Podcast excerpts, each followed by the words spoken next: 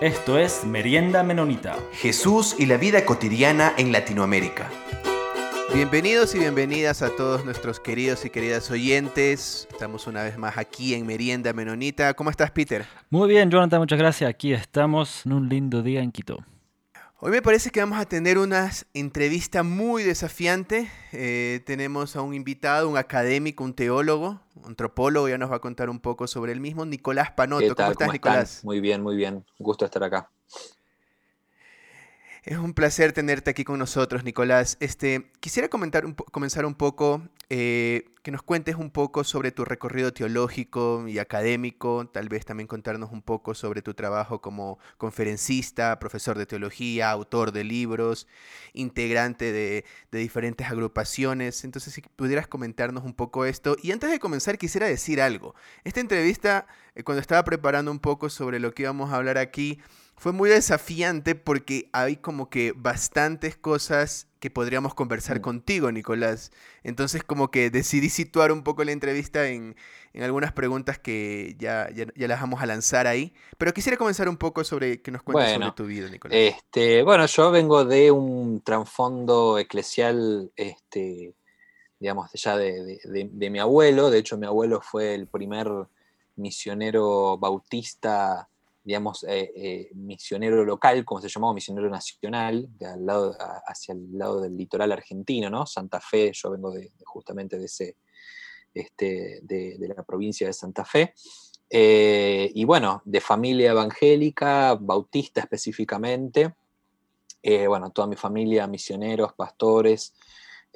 así que bueno, mi peregrinaje fue este, un, un camino zigzagueante de alguna manera, ¿no? comenzando en, esta, en este seno bautista más tradicional, conservador. Eh, fui misionero a los 18 años, este, tuve por dos años de misionero en, un, en un, bueno, lo que en su momento se llamaba Logos 2, un barco. Este, así que bueno, estuve por África, Europa, me, eso me permitió ver varios países. Y después, bueno, eh, empecé, me bajé del barco precisamente y me fui derecho a Buenos Aires a estudiar teología y empecé a estudiar teología a los este, ahí en el seminario bautista. Y, siempre lo cuento como así como testimonio, digamos, como los, a los seis meses de haber empezado a estudiar, es como que yo miraba para atrás y, digo, este, era literalmente casi otra persona, ¿no? En mi forma de pensar, en, mi forma de, abordar la, fe, ¿no? Y de hecho digo, bueno, cuántas cosas he hecho este, y que los hubiera hecho distintos, así que es como que el, estudio teológico me, de alguna manera fue un quiebre importante, lo cual después me llevó eso poco a poco a comprometernos con, a comprometerme con distintos espacios. Este, estuve trabajando varios años en lo que era en su momento la Fundación Kairos. Este, mm, eh, eh, comencé a estudiar en ICEDET, este, ahí bueno, del Bautista, después me, cambié más que nada porque ICEDET tenía una licenciatura oficial, así que me cambié y hice una licenciatura en, teología.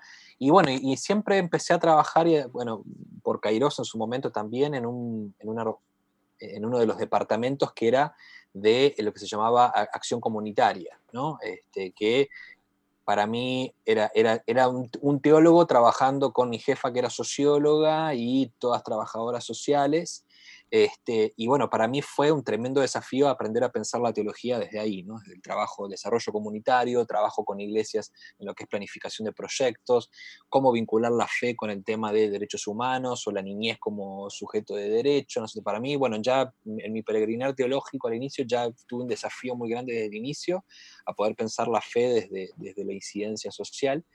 Eh, y bueno, y después di un paso más y, hace 10 años fundé lo que es GEMRIP, que es el grupo de estudios multidisciplinarios sobre religión y ciencia pública, que este, bueno, fue un espacio inicialmente académico, estrictamente académico, este, hacíamos, este, bueno, comenzamos con una serie de publicaciones en plataformas virtuales, empezamos a dar cursos virtuales en un tiempo que todavía no era algo medio insólito dentro del mundo teológico al menos, dábamos cursos sobre temas también poco provocativos, como temas de género y teología, religión y política, teología queer, no sé, esos, esos temas que, que por aquel entonces eran aún más provocadores que hoy.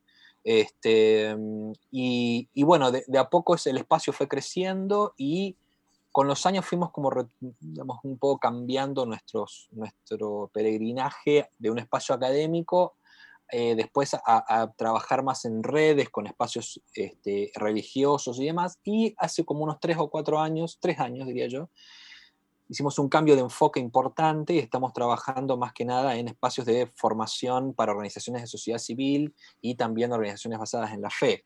¿no? Entonces ahí fue como una puerta que se abrió este, hace unos años justamente porque había un conjunto de organizaciones que decían, bueno, a ver, estamos viendo que lo religioso eh, en, América Latina está este, eh, potenciándose enormemente, logrando espacios de incidencia y demás, y las organizaciones de sociedad civil y las redes decían, bueno, ¿cómo hacemos con esto? Y especialmente con los discursos en términos de derechos humanos y demás, obviamente veían bastante oposición. Entonces, bueno, ahí nos convocaron, empezamos un trabajo así de diálogo y después de ahí comenzó a crecer en producción de algunos materiales, en este, y ofrecer capacitación y bueno, al punto que hoy día estamos trabajando en nueve países de la región, ofreciendo talleres, instancias de, capacitación, tanto para grupos religiosos, pero específicamente para organizaciones de sociedad civil. Y estamos en este momento también se abrió una puerta importante en el ámbito del sistema interamericano. Entonces estamos trabajando en lo que se llama el diálogo de sociedad civil en la OEA y también en espacios de diálogo sobre el tema de laicidad en la región en la, en la Comisión Interamericana de Derechos Humanos. Así que bueno, como ven es un peregrinaje que, que, digamos, se fue abriendo como distintos caminos y bueno, y de alguna manera mi peregrinaje académico ha ido de la mano de eso. ¿no?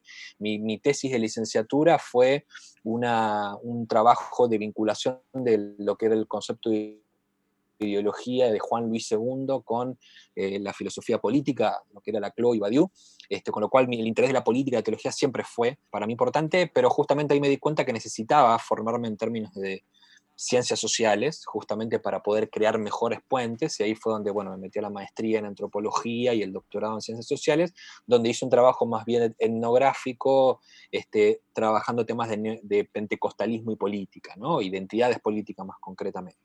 Así que bueno, eh, eh, eh, por ahí ha ido mi peregrinaje y en el ámbito teológico obviamente también sigo trabajando y he trabajado mucho el tema de teología postcolonial y teología, este, teología pública, que no es un marco teológico que en el continente está muy, este, digamos, explorado, hay pocos espacios y pocos, somos pocos y pocas los que lo estamos trabajando, pero es un paradigma que de a poco estamos intentando como hacer alguna especie de propuesta más latinoamericana.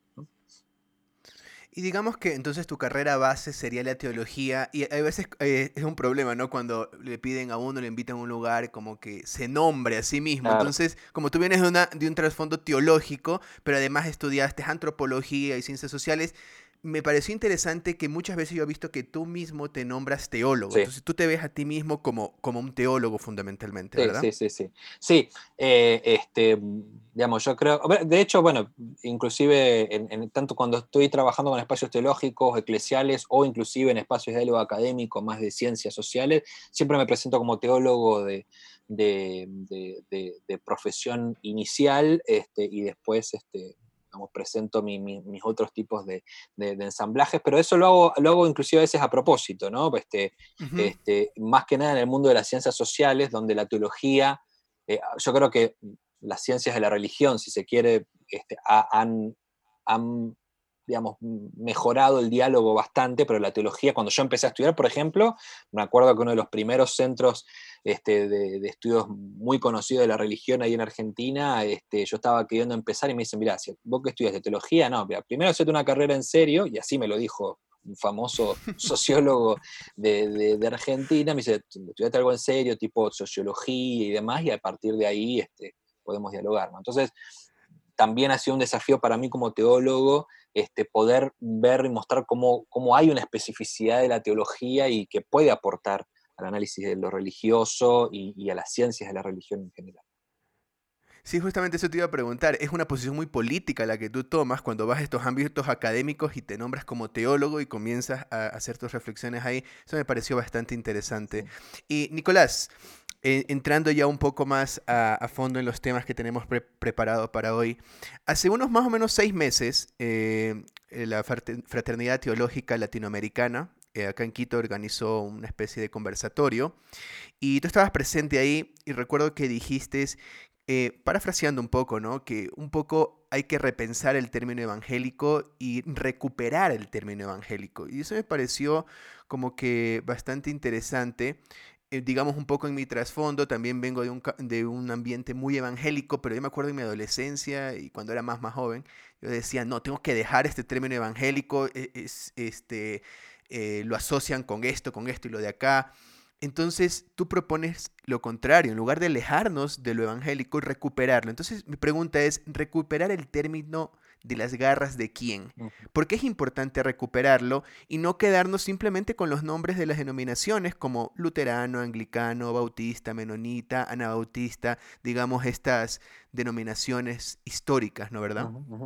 Bueno, a mí, de hecho a mí me pasó lo mismo también, por, por, por algunos años también decía lo mismo, no me quiero llamar evangélico para que no me asocien a tal grupo, a tal discurso, ¿no? Pero pero lo que me, justamente lo que me llevó a, este replanteo es mi trabajo en espacios políticos, ¿no?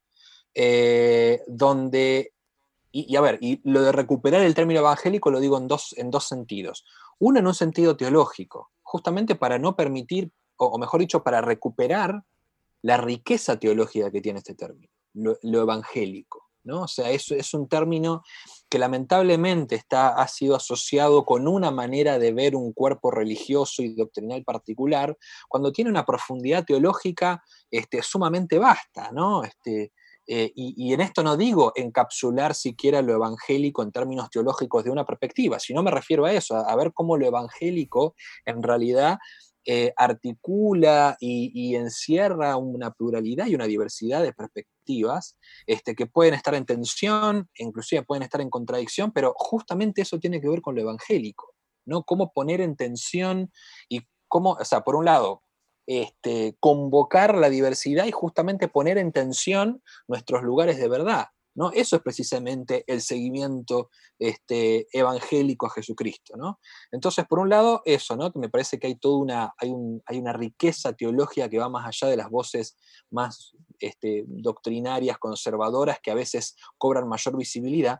Y en segundo lugar, por una cuestión política. Sea, para hacer una, una disputa de sentidos, una disputa hegemónica, si se quiere, por ese, por ese término. ¿no? O sea, este, hoy día lo evangélico en el ámbito público, en el ámbito político, en el ámbito de los medios de comunicación, justamente es un término que, que está siendo abusado inclusive, ¿no? Y muy, o sea, a ver, en primer lugar muy focalizado a cierto, ciertos grupos, pero por otro lado también muy mal usado este, por medios de comunicación, por análisis políticos, que además tienen una concepción muy reduccionista de lo que es el ser evangélico. Entonces, en este sentido a mí me parece que hay una tarea ahí de concientización política sobre lo que implica ser evangélico, pero también para, para competir, para competir en el sentido político de, de que los grupos que inclusive se arrojan ser la representación de lo evangélico sobre X tema, decir, no, a ver, pará, o sea, sos evangélico, todo bien, pero yo pienso, estoy en otra vereda, ¿no es cierto? Entonces, no hables por mí.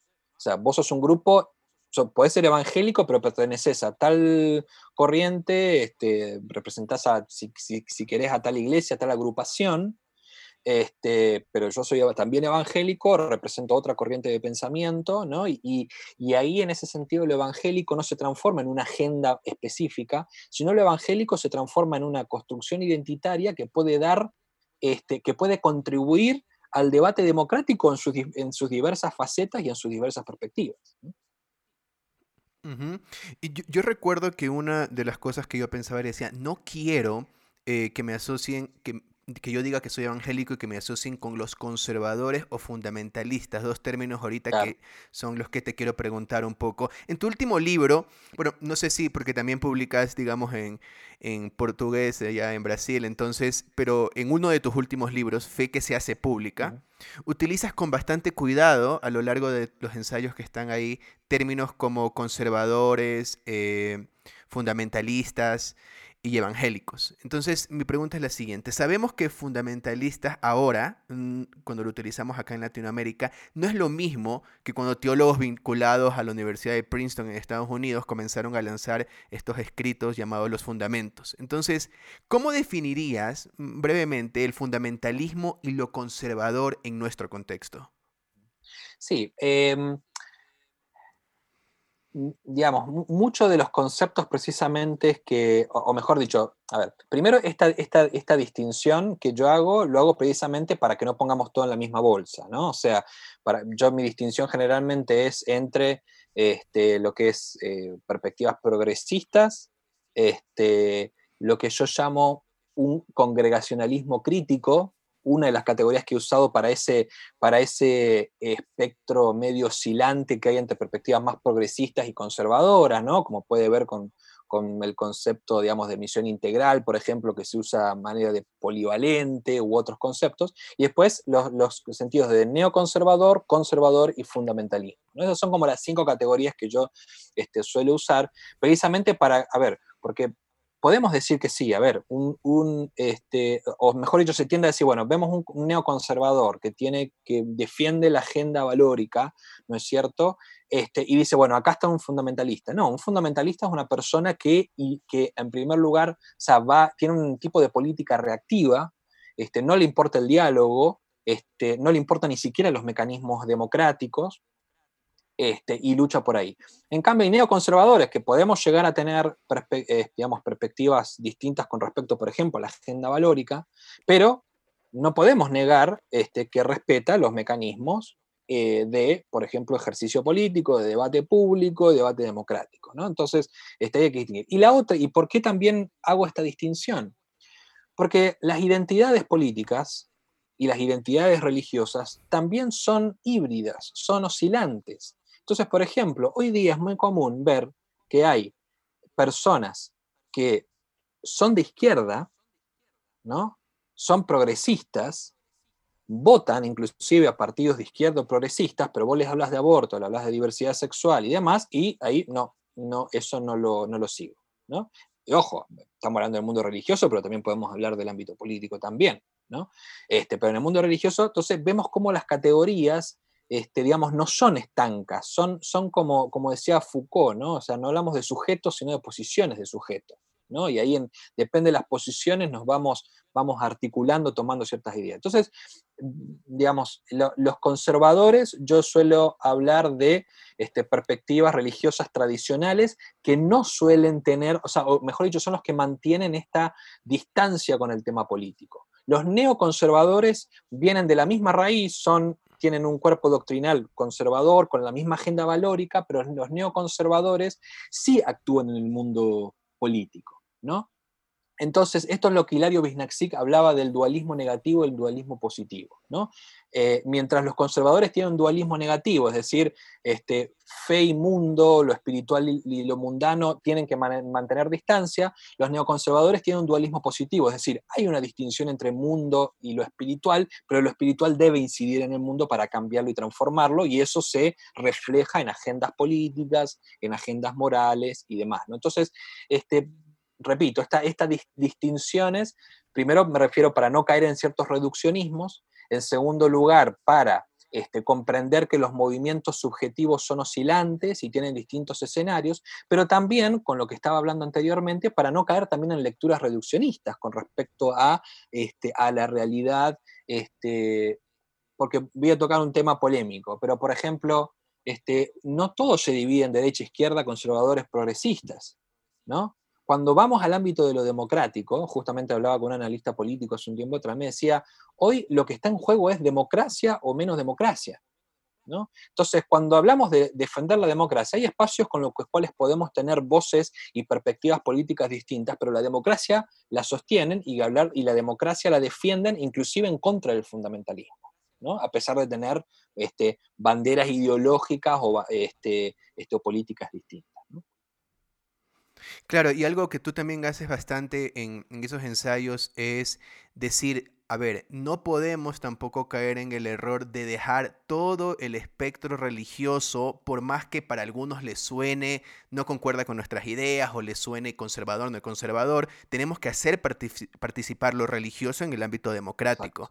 Entonces, eso es una de las cosas que tú propones en, el libro. Y en este mismo libro, eh, un poco para avanzar en, eh, en la argumentación mencionas que es necesario, porque ya tenemos este problema, digamos, ya lo situaste, pero ahora, ¿qué hacemos con eso? Entonces tú dices, es necesario desarrollar herramientas e instancias para contrarrestar la ofensiva de espacios conservadores y fundamentalistas que precisamente sostienen sus acciones en discursos pseudo-religiosos y teológicos.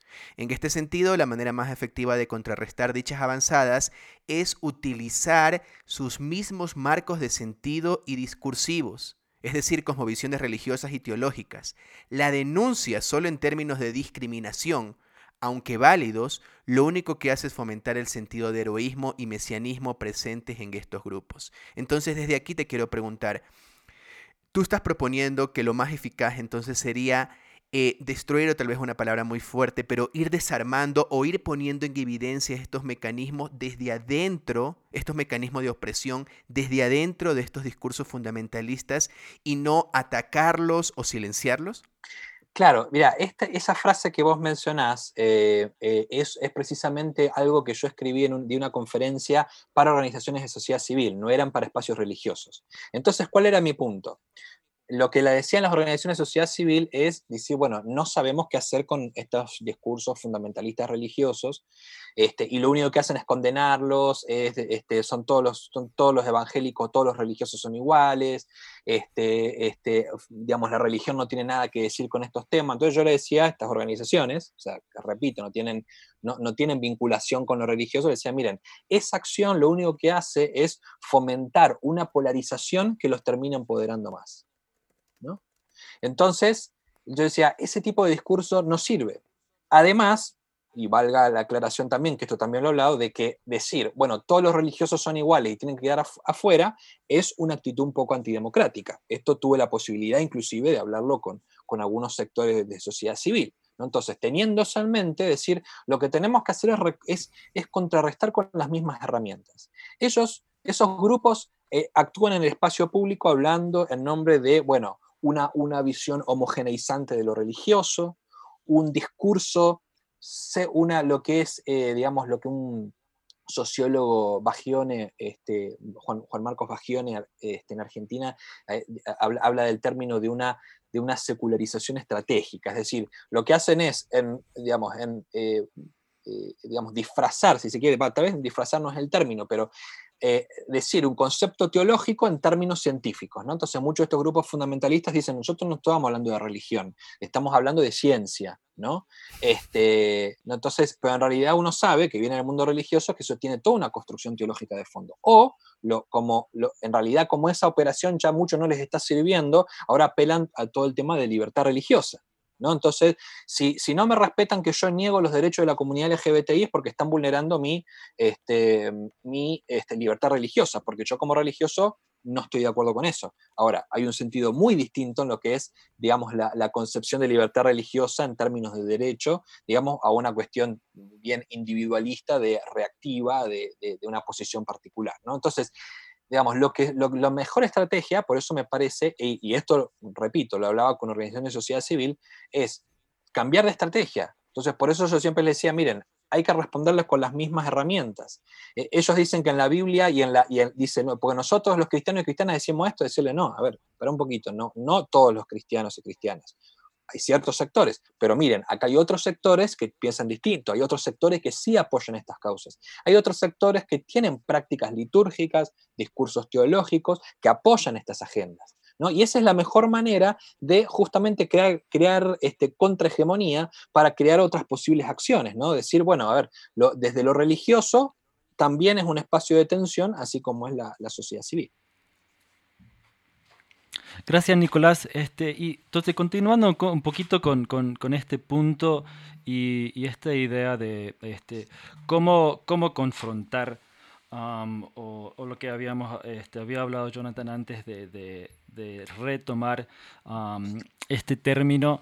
Um, recién leí un, artículo suyo sobre, este, sobre, sobre esto y, me hizo pensar, y, le doy gracias a, mi hermana Raquel que también me, mandó un artículo este, sobre este, el, el antirracismo. Um, y entonces, en este caso, en esta realidad actual de, Norteamérica, pero que también está pasando um, por diferentes partes del mundo y de alguna manera debería este, actuarse más en, Latinoamérica también.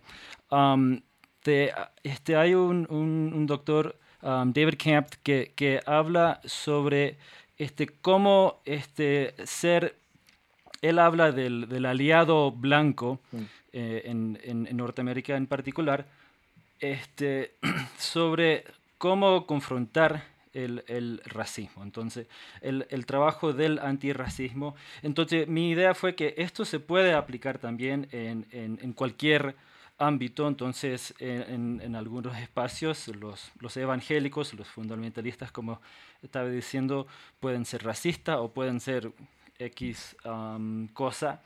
Y, y este doctor lo que decía era que, eh, sugería usar unos, unas enseñanzas de, la Dalai Lama inclusive sobre cómo confrontar a estos espacios. Entonces, en vez de, como justo estabas diciendo, en vez de, de atacarlo, hay otras maneras que, puede ayudar a, sanar y construir buenos espacios. Entonces, el, punto fundamental que, decía el, Dalai Lama, que este, este tipo eh, trabaja enseñando antirracismo, es, es este, acercar con, humildad. Y dio el ejemplo de si, yo puedo, si estoy confrontando una, o discutiendo, hablando con una persona que ha dicho algo racista, por ejemplo, que un, un ejemplo que yo puedo, algo que puedo hacer yo para intentar de, en vez de directamente atacar y decir que yo estoy en un mayor plano que, vos, es que yo puedo dar un ejemplo o recordar algo de cuando, cuando yo fui racista, por ejemplo, y reconocer que yo actué mal en, ese entonces. Y contar esa historia puede por lo menos este, intentar de, de reconocer, o que la otra persona puede ir reconociendo cosas y no directamente confrontar. Este, entonces, quería ver si, si podías comentar un poquito sobre eso. Sí, mira, eh, justamente, eh, a ver, este, este, tema a veces lo hablo con algunos espacios y ahora sí más religiosos, porque dicen, bueno, ¿por qué uno tiene que abrir un espacio de diálogo con sectores que son realmente tan cerrados, ¿no? Y, y por qué uno tiene que, o sea, uno quiere cerrar la puerta y este, digamos, saber lo menos posible sobre esos sectores y crear polarización. La cuestión es que así no estamos siendo estratégicos, ¿no? Este, a veces hay que ser, políticamente pragmático, ¿no? Obviamente yo creo que hay una cuestión, como vos decís, de humildad, de reconocer justamente que nadie tiene la verdad absoluta. Y ahí hay un tema ya a desarmar. Entonces, ¿cómo hacemos para desarmar eso? Si sabemos que una de las grandes herramientas del fundamentalismo y de cierto neoconservadurismo es plantear verdades absolutas este, en nombre de Dios, lo peor que puedo hacer es decir, mira, yo, yo tener una actitud de que tengo una verdad absoluta, ¿no? Entonces, esto por un lado, ¿no? ¿Cómo, cómo puedo trabajar una hermenéutica distinta, pero también una dinámica de poder desde otro lado? Pero hay una cuestión también que yo siempre insisto en esto, hay una cuestión, una dimensión pastoral también acá. O sea, yo fui un evangélico conservador por mucho tiempo y cuando empecé a hacer mis quiebres, yo tampoco los hice de un día para otro, me tardó años en poder, hoy cosas que hoy las tengo absolutamente asumidas y las tengo absolutamente naturalizadas en términos teológicos y demás, yo tardé años, porque tuve que romper, y esto acá hay un tema importante, cuando trabajamos con grupos eh, religiosos, no estamos eh, trabajando simplemente con grupos, este, digamos, que, siguen cierta, este, no sé, como decir que yo entro a la universidad, este, este, me, encanta Adam Smith y resulta que tengo una mejor lectura de Gramsci y me hago paso de ser un liberal a ser un neomarxista, ¿no? Y, listo, por el cambio de fuente y listo. La, la fe tampoco digo, no, no, estoy banalizando los, nuestros cambios ideológicos eh, en términos de, militancia, activismo o, trabajo eh, académico. Pero lo que me refiero es que la fe toca otros elementos, otras fibras que son mucho más sensibles, toca nuestro cuerpo, toca nuestros afectos.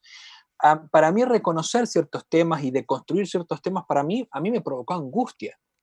Porque, a ver, toda la vida me han dicho que esto es lo que Dios quiere, y que si creo lo contrario este, voy a ser condenado, y ahora que me animo a pensarlo y que me hace mucho sentido, que eso es lo peor, ¿no? Esto es bien psicoanalítico, digamos, este, frente, frente ahí, este, la, este, frente, al, frente al deseo y al goce del deseo, eh, eh, viene la culpa, ¿no? Con todo este super yo que hemos aprendido. Y eso, hay que, hay, eso toma tiempo. Entonces yo en lo personal siempre digo lo mismo, prefiero hacer un trabajo de a poco, no confrontar y lograr gente que algún que esté de acuerdo y otro que se vayan corriendo. Prefiero hacer un trabajo mucho más lento, reconociendo que hay gente que necesita procesos como yo también los necesite, ¿no? Este, y esto tiene que ver con mucho acompañamiento, ¿no? Tiene que ver con mucha apertura. Y, y con esto cierro con lo que vos decías, contar historias. Eso es algo fundamental. Eh, nosotros como GEMRIP estamos trabajando, hicimos el año pasado una campaña de comunicación sobre testimonios de, personas, de creyentes, de hombres y mujeres que aprendieron a vivir y a plantear su fe de otra manera y realmente logró mucho impacto. Y ahora estamos trabajando precisamente para profundizar ese tema, de ver cómo podemos contar todo esto que, estamos haciendo este, de una manera que, la gente no se siente amenazada, que lo pueda, pueda este, aprender de otra manera. Entonces, ¿cómo el creyente este, asume estos temas. ¿Cómo podemos crear otros discursos teológicos, otros acercamientos a la Biblia? Por eso, no solamente el tema de otras historias, de otros testimonios, ¿no? Por algo, este tema del testimonio este, este, no es un cliché para la vida religiosa y más evangélica, ¿no? O sea, es una manera de construir nuestra teología, este, más, más nuestro tipo de corrientes congregacionalistas. Y por el otro lado, este, el tema de justamente nuevas hermenéuticas, ¿Cómo, hacemos para acercar a otro tipo de hermenéuticas? Porque inclusive todas estas hermenéuticas neoconservadoras y demás son hermenéuticas justamente modernas, racionalistas, este, este, que, están creadas de ciertos códigos que, hay que deconstruirlos de otro lado. Entonces eso, eso, también es muy importante. ¿Cómo hacemos para crear, para acercar? Porque además, este y con esto sí cierro, eh, a ver, muchas de estas personas, estos grupos que critican, que cuestionan, que niegan nunca se han acercado a una persona o a un grupo de los que están hablando y están criticando, no conocen. Y menos aún conocen a personas de fe que forman parte de esos grupos, de esos sectores, de esas formas de pensar, de esas formas de vivir. No los conocen. Y cuando se acercan y se confrontan cuerpo a cuerpo, mirada a mirada, eh, cosas se derriban. O puede haber que también reacciones mucho peores, ¿eh? porque eso, eso sucede también. Pero ahí ya se juegan otros temas, más eh, afectivos y pastorales, ¿no? Y eso es lo que tenemos que trabajar. Nicolás, este, quiero pasar ahorita a una parte de lectura, digamos, eh, digamos, eh, dentro de, los grupos anabautistas, nosotros hemos recalcado muchísimo la separación de iglesia y Estado. Mm. Entonces, quiero preguntarte, eh, ¿Qué desafíos tú ves ahora en nuestro continente en relación con los fundamentalismos y las políticas? ¿Qué significa desde una posición sociológica, que también muchos abogan por esto, una separación de iglesia-estado? ¿Cómo tú comprendes esto? A ver, en primer lugar, con el tema, cuando hablamos de fundamentalismos, acá hay un tema, me, voy un poquito más, más atrás, un poquito antes, digamos, porque hay un tema que, necesitamos tratar, porque cuando hablamos de fundamentalismo a veces se lo arrojamos solamente a los espacios religiosos. Ahora, la pregunta sociológica justamente es, ¿por qué hoy, en este momento, no hoy día, porque esto ya viene hace décadas, si se quiere, al menos tres décadas, ¿por qué en, ciertas coyunturas las voces fundamentalistas cobran más, más, más lugar? ¿no? ¿Por qué vemos que hacia fines de los 90 y principios del 2000 eh, los evangélicos y las voces más neoconservadoras y algunas fundamentalistas cobran visibilidad pública. Porque es un, un momento a nivel regional, estamos hablando de América Latina, donde se empiezan a tocar ciertos temas a nivel de modelos de gobierno, propuestas de políticas públicas, que crea una tensión no con grupos religiosos solamente, a nivel social. Entonces la resistencia frente a ciertas agendas, a políticas públicas, a una visión más inclusiva de la realidad, a otras visiones de lo político, eh, no es un problema solamente con el mundo religioso, es un problema a nivel social. Entonces por eso emergen los fundamentalismos religiosos, porque de alguna manera los fundamentalismos religiosos este, este, ponen y permiten articular un conjunto de demandas sociales. Entonces, para, digamos, por un lado está esto, o sea, si vamos a trabajar el tema de fundamentalismos y Estado, fundamentalismo y políticas públicas, no tenemos que ir solamente a los fundamentalismos religiosos, tenemos que ir a por qué a nivel social hay ciertas dinámicas y hay ciertos discursos y cosmovisiones que no se aceptan. ¿no? Entonces, e, eso, para, para, para, empezar. ¿no?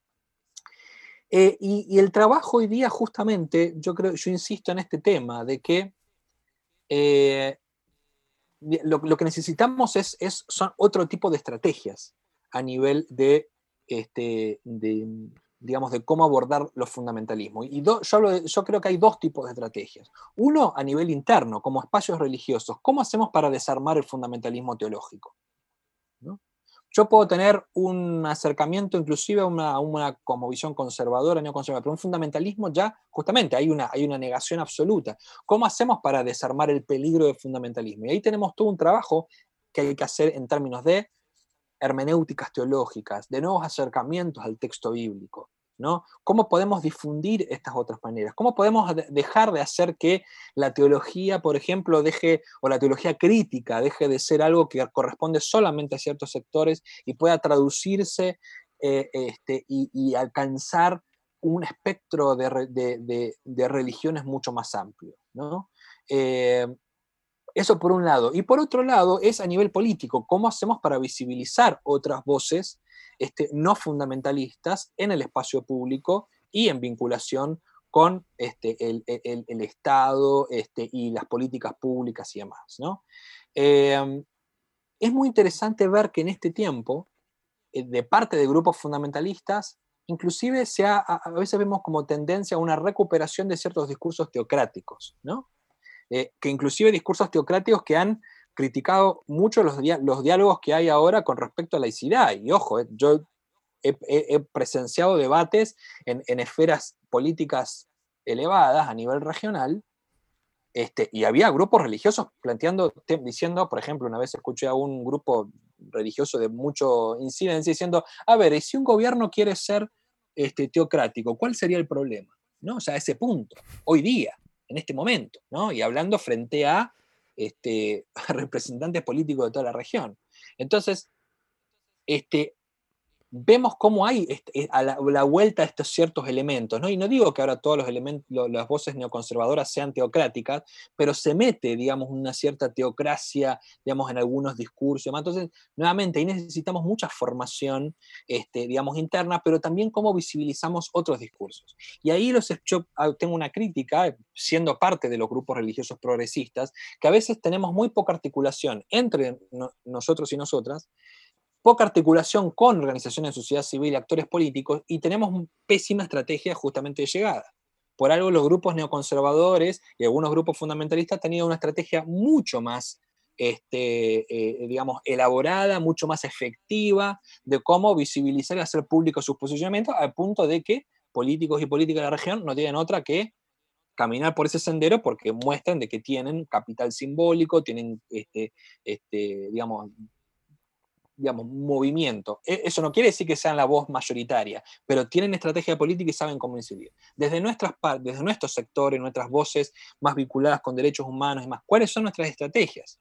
A veces me parece que tenemos a veces muchas una cuestión muy endogámica, digamos, de quedarnos entre nosotros y nosotras, pero también está esta cosa de que vivimos, parece que nos alimentamos criticando a los conservadores este, a los fundamentalistas, este, pero son ellos y ellas las que se están moviendo y están creando estrategias de incidencia, estrategias públicas, ¿qué estamos haciendo desde nuestro lado? Entonces ahí me parece que hay todo un, proceso que tenemos que hacer de articulación, de este, formación política para poder este, ser más efectivos en ese sentido. Eh, Nicolás, eh, eh, José Míguez Bonino tiene un texto bastante interesante donde él, él por decirlo así, pone el dedo en la llaga. analizando el asunto de los evangélicos y la política, donde dice que muchos de los digamos, neoconservadores ahora, por utilizar el término que, tú mencionaste, eh, antes eran apolíticos completamente. Y dice que pasó algo que de repente ellos llegan con fuerza política y tienen partidos, y, pero antes ellos no pasaron por un proceso político como digamos las denominaciones históricas. Entonces eso me pareció muy interesante. Entonces quisiera que nos comentes un poco sobre estos movimientos neoliberales, que sabemos que son movimientos neoliberales, pero dentro de las iglesias, hasta el punto y en Argentina esto es muy fuerte, acá en Ecuador también, eh, de mi ciudad donde yo soy, en Guayaquil también, eh, hay un partido que se llama Fe, o sea, y es un partido político y lanzaron. Entonces, eh, quisiera que nos comentes un poco sobre este gran desafío de los neoliberales dentro de los partidos políticos evangélicos, digamos. Mira, ahí ah, yo creo que hay, dos grandes cosas a, identificar.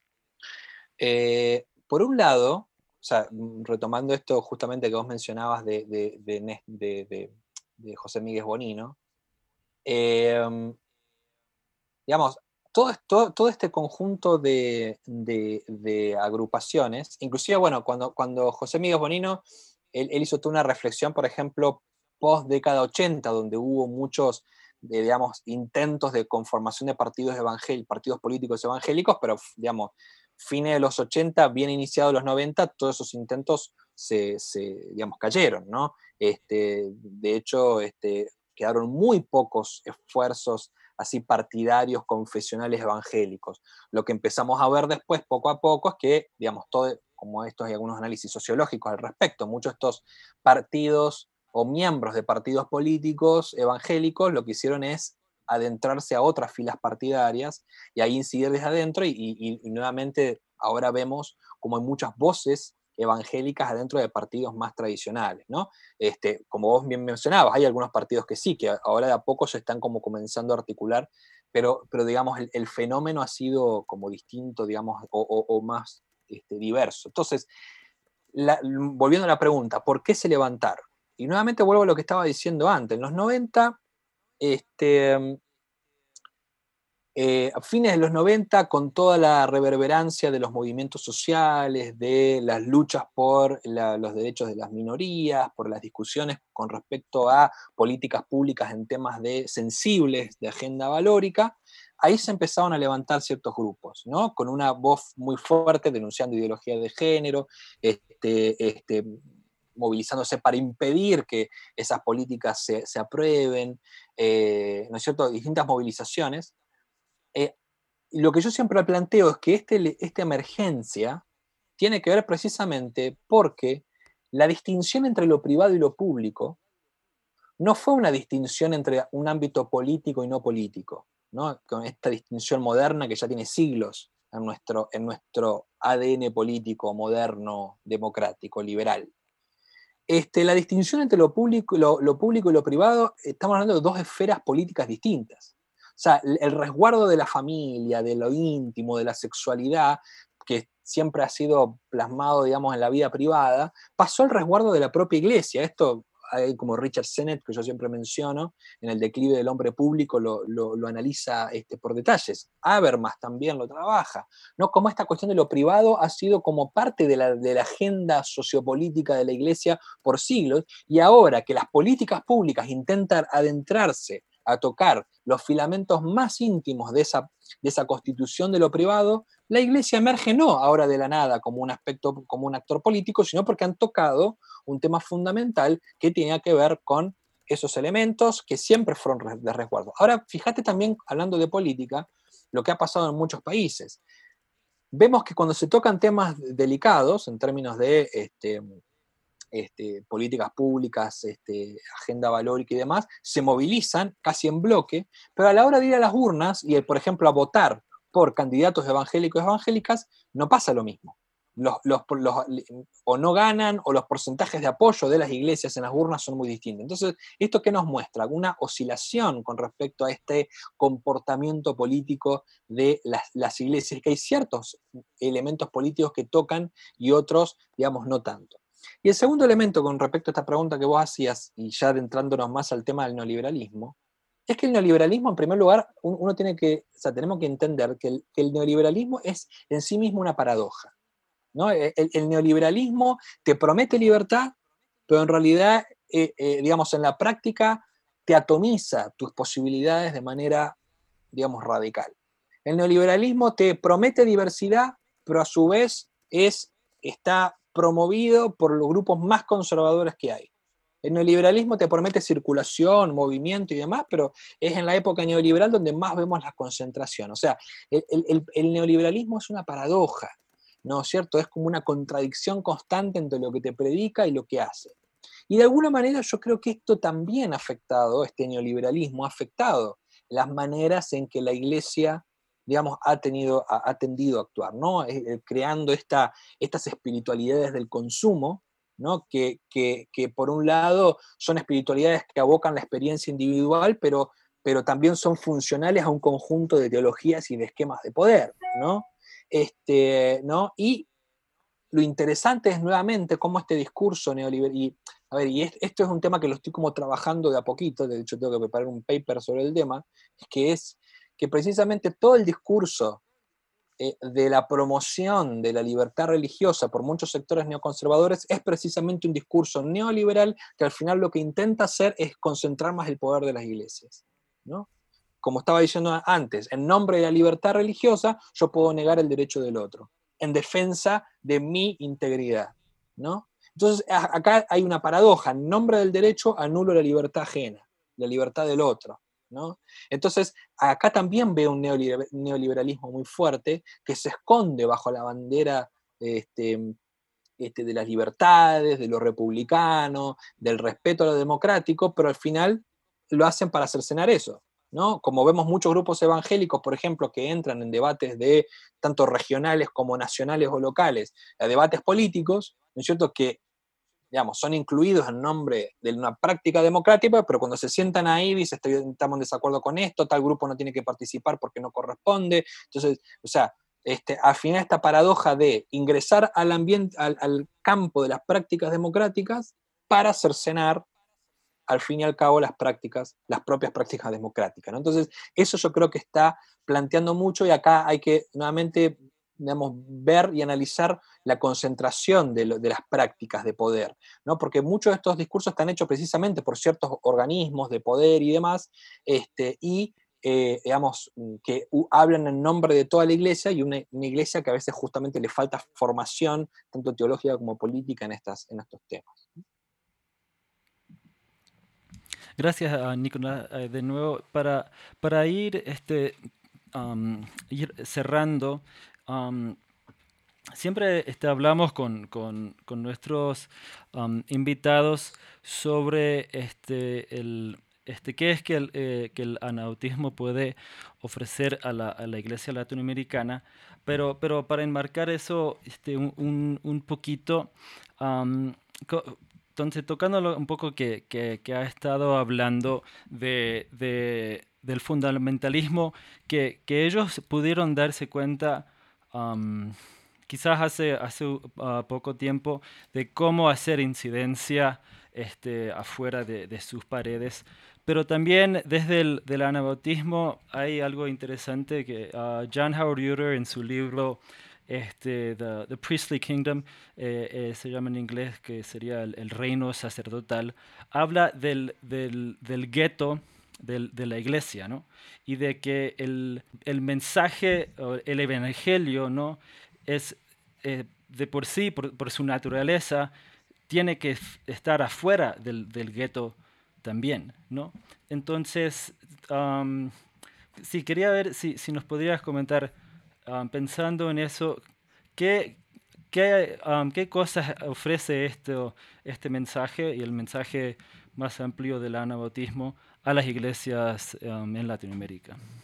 ¿Qué ofrece? Y además también, por ejemplo, recuerda Peter que Ruth Padilla de Wars también hizo, eh, digamos, una, una crítica también un poco también para el anabautismo. Entonces tal vez podrías ahí jugar por los dos lados, Nicolás. Sí. Mira, vos sabés que yo hace mucho tiempo, y bueno, de hecho esto lo vengo, por ejemplo, diciendo mucho en la Fraternidad Teológica Latinoamericana, este, y yo siempre digo, la, a ver, lo voy a decir un poco en, términos un poco absolutos, absolutistas, pero yo creo que mucha de la capacidad y la oportunidad que tienen los espacios evangélicos latinoamericanos de repensarse es envolver y en releer las raíces, sus raíces anabautistas. Yo siempre lo planteo de manera polémica y, yo, por ejemplo, eh, muchas personas no han estado de acuerdo conmigo porque dicen, eh, o sea, yo hago, por ejemplo, una lectura en términos de raíces históricas, no solamente raíces históricas, pero más bien teológicas, y cosmovisionales del anabautismo con lo que es el, campo evangélico congregacional hoy en América Latina, ¿no? Así, haciendo esa, tal vez lecturas simplistas, dividiendo entre iglesias históricas y el resto del campo evangélico, ¿no es cierto?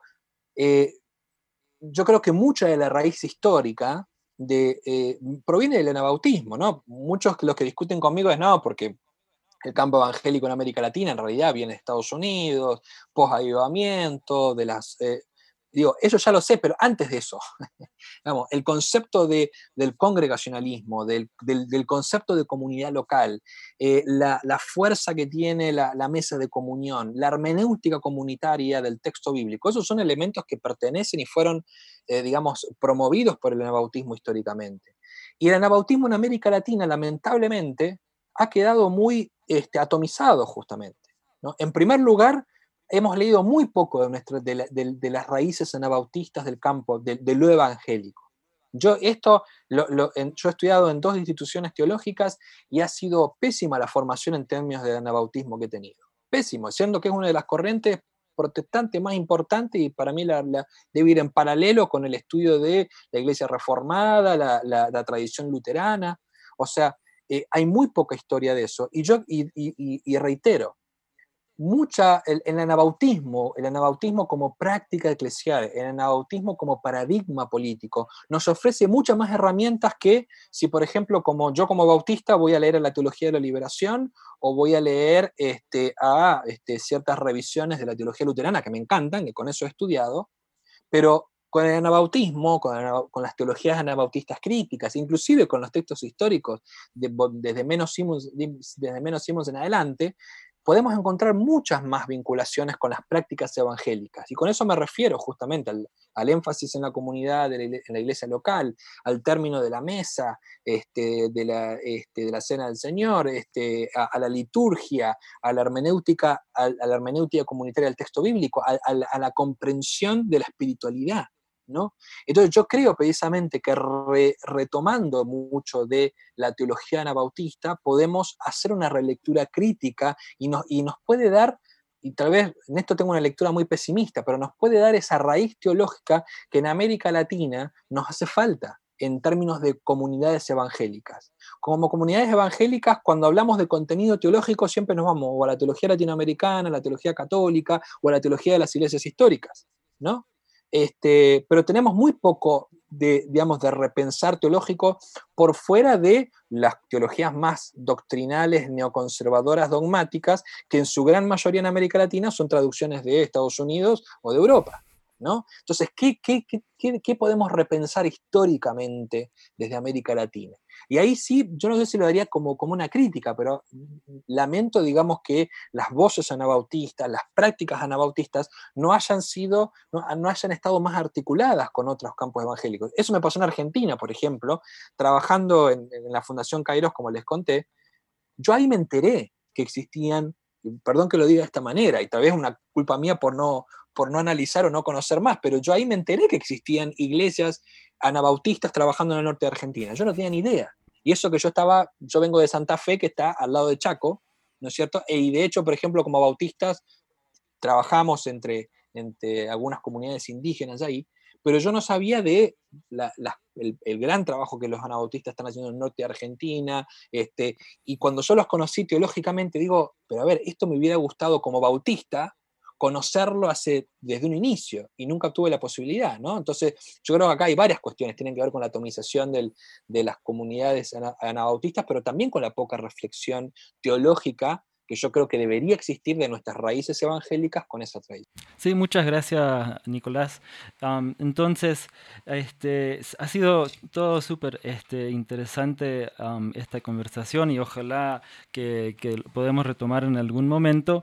Y quería agradecer este, a todos nuestros oyentes y también a la, red Menonita y a la revista de Mennonite que, que hace esto posible. Y quería ver a Jonathan algo para cerrar. Solamente agradecerle a Nicolás, ha sido muy desafiante este, eh, lo que nos estaba contando aquí y comprometerlo a ver si en el futuro, creo que quedan bastantísimos temas por seguir tocando y que quisiera preguntarle a Nicolás. Entonces tal vez para un futuro volverlo a tener acá. Muchas gracias Nicolás por todo tu trabajo y por el tiempo que nos diste aquí. Un placer. Un placer, muchas gracias a ustedes y cuando quieran. Esto fue Merienda Menonita. Siempre estamos atentos a sus opiniones y preguntas y nos pueden escribir al info arroba meriendamenonita.com.